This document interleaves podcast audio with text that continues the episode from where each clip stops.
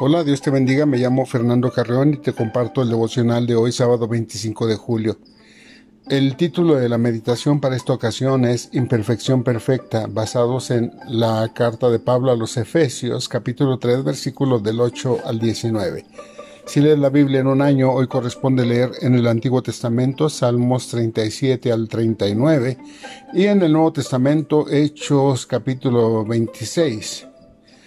La palabra de Dios dice, de sus gloriosos e inagotables recursos, los fortalezca el Señor con poder en el ser interior por medio de su espíritu.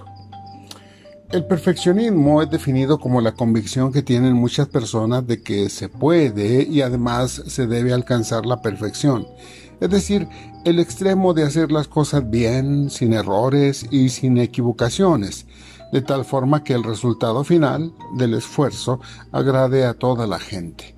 Pero ¿es esto posible? Obviamente la respuesta es no. Hay un dicho común que es muy cierto, a la gente nunca se le dará gusto. El perfeccionismo es una actitud irreal y puede conducir a quien es perfeccionista a una obsesión extrema. Hay quienes ven que, en cierto modo, la actitud perfeccionista tiene su lado bueno, pues impulsa a las personas a dar un extra, un plus para que tanto el deportista como el artista o cualquier otra persona consiga lo que se ha propuesto y que quede completamente satisfecho. Lo paradójico del asunto es que los perfeccionistas no creen en un perfeccionismo absoluto. Ellos harán lo mejor de su parte, pero tienen contemplado el error en sus acciones y en el resultado final de lo que ellos hacen. La palabra perfección es frecuente en las Sagradas Escrituras. El modelo de perfección es Dios. Su camino es perfecto, no hay en él ningún defecto, no le falta nada. Su obra, su palabra, su voluntad es perfecta. Dios es el absoluto de la perfección. Y esa idea extraída de la psicología de que el, perfeccionismo es algo relativo nos ayuda a entender lo que la escritura quiere decir cuando nos manda a que seamos nosotros perfectos. Por eso no es bueno preguntarnos qué tan buena tiene que ser una persona para agradar a Dios, sino más bien responder a la pregunta ¿qué tan perfecto es Dios? De desde la antigüedad, la santidad, si quiere entenderse como perfección, este término santidad, te lo acepto. Eh, la santidad era la meta del pueblo de Dios. Dios le dice sean santos porque yo Jehová su Dios soy santo. Es un concepto que Jesús retoma cuando dijo sean perfectos como su Padre Celestial es perfecto. Pedro el apóstol también retoma ese concepto de ser santos como nuestro Dios. Ahora bien, debo decirte que la justicia de Dios no le permite modificar sus estándares, es decir, reducir sus exigencias porque la gente se queje de que no puede conseguir el objetivo. Si Dios cambiase en ese sentido, si Dios pidiese algo menos de lo que Él ha dicho originalmente, dejaría de ser Dios, y entonces no sería perfecto. Cuando leemos en los Evangelios el mandato de Jesús de que seamos perfectos, obviamente podemos tomarlo a Él como el ejemplo o el modelo a seguir. La palabra que Jesús usa para perfección pudiera perfectamente ser traducida como meta o límite. Y si lo aplicamos de una forma simple, tendríamos que decir que la perfección desde el punto de vista de Jesús se refiere a un completo desarrollo del sentido moral es aquella capacidad de entender que la vida es una constante búsqueda de la perfección relacionada a los preceptos que Dios ha establecido en su palabra. Nuestro destino es ser completos, perfectos, tener una moral elevada. Y esto ocasiona sin duda una crisis moral y espiritual para la humanidad, porque la escritura revela que nosotros hemos pecado y que ese pecado nos ha separado de la gloria de Dios cuando me veo a mí mismo y leo algunos pasajes de la escritura, como por ejemplo el Sermón del Monte de Mateo 5 al 7, me doy cuenta que el desafío es imposible de cumplir. El problema es de fondo. Podríamos más o menos llevar una conducta recta a los ojos de los demás y esto es bueno, pero solamente nos estaríamos engañando a nosotros mismos porque nuestro pensamiento hacia el mal está en nuestro interior, en nuestro corazón. Es el corazón que debe ser renovado.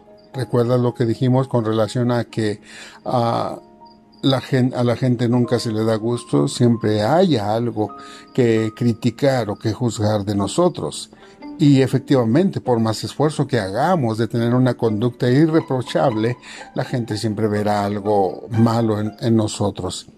La escritura entonces dice que el problema de los hombres es su pecado. Y la escritura también dice que la paga del pecado es la muerte. Si llego a pensar que por mi continua asistencia a las actividades de una iglesia ya he ganado o merecido algo, estoy equivocado.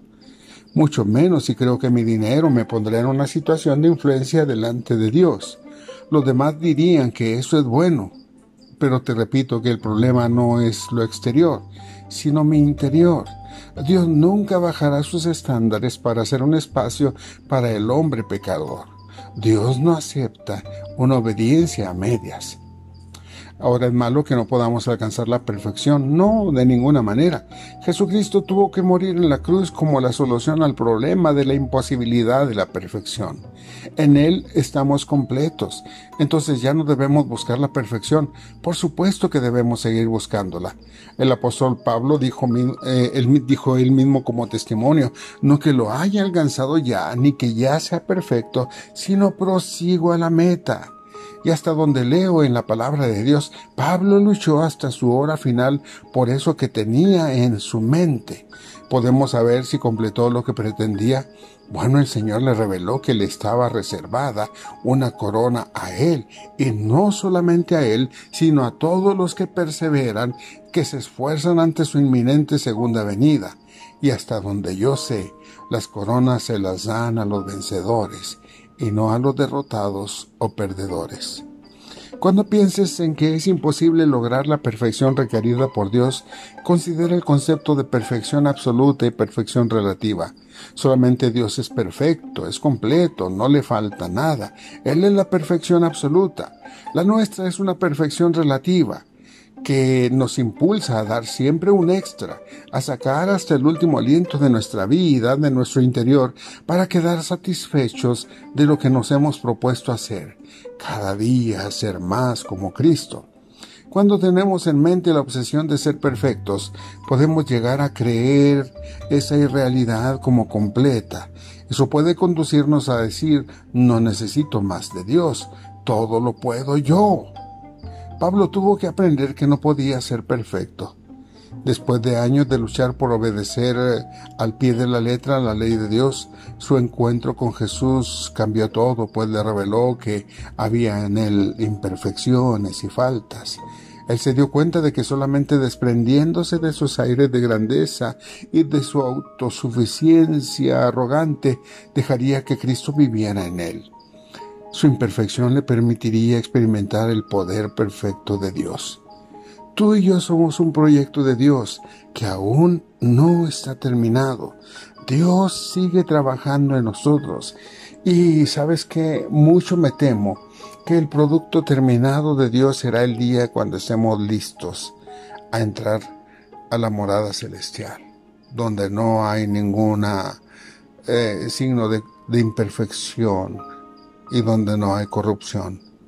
Ese momento será el día en que nosotros tengamos que presentar un examen final y tengamos que escuchar el veredicto de parte del Señor de buen siervo fiel y ojalá que lo escuchemos.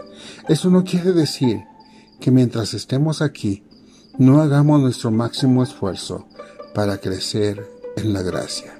Sigue adelante, sigue esforzándote, el premio, el premio está por venir y vale la pena.